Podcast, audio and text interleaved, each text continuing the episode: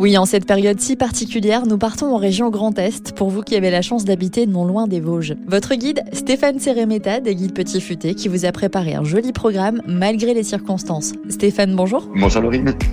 Alors c'est parti, direction les Vosges pour prendre un grand bol d'air frais. Oui, on part dans le nord-est, c'est une destination nature. Alors on est dans de la moyenne montagne, hein, c'est-à-dire qu'on a un territoire qui est couvert de forêts, de sapins, de chênes, de hêtres, des petits villages chaleureux, des lacs, des étangs, des tourbières c'est très joli, euh, les tourbières. Et puis la faune sauvage aussi est très riche, des lynx, des chamois, des cerfs, des, faucons. Et en plus, on va facilement pouvoir les voir euh, lors des randonnées. Et finalement, Stéphane, il y a plein de choses à découvrir, même en cette période de pandémie. Euh, oui, on a des centaines de kilomètres de sentiers balisés, on n'a que l'embarras du choix, et puis on est vraiment en mode distancié.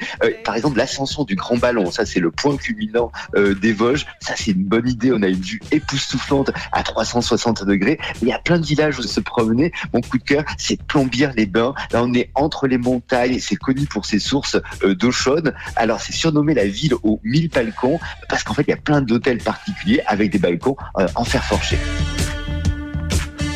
Quelles sont les autres activités à faire dans la région Il y a beaucoup neigé ces derniers jours. Hein. Là, on va pouvoir s'essayer aux raquettes. Ce sera plus facile pour la randonnée, mais pourquoi pas aussi faire euh, de la luge. Alors, euh, à La Bresse, c'est la station incontournable. Il y a le parc Widoudlis. Ils ont fait des adaptations avec des mesures Covid. On va pouvoir faire de la luge et de la bouée sur neige en famille. Il y a plein d'infos, hein, puisque tout change et tout est un peu évolutif à l'Office du tourisme.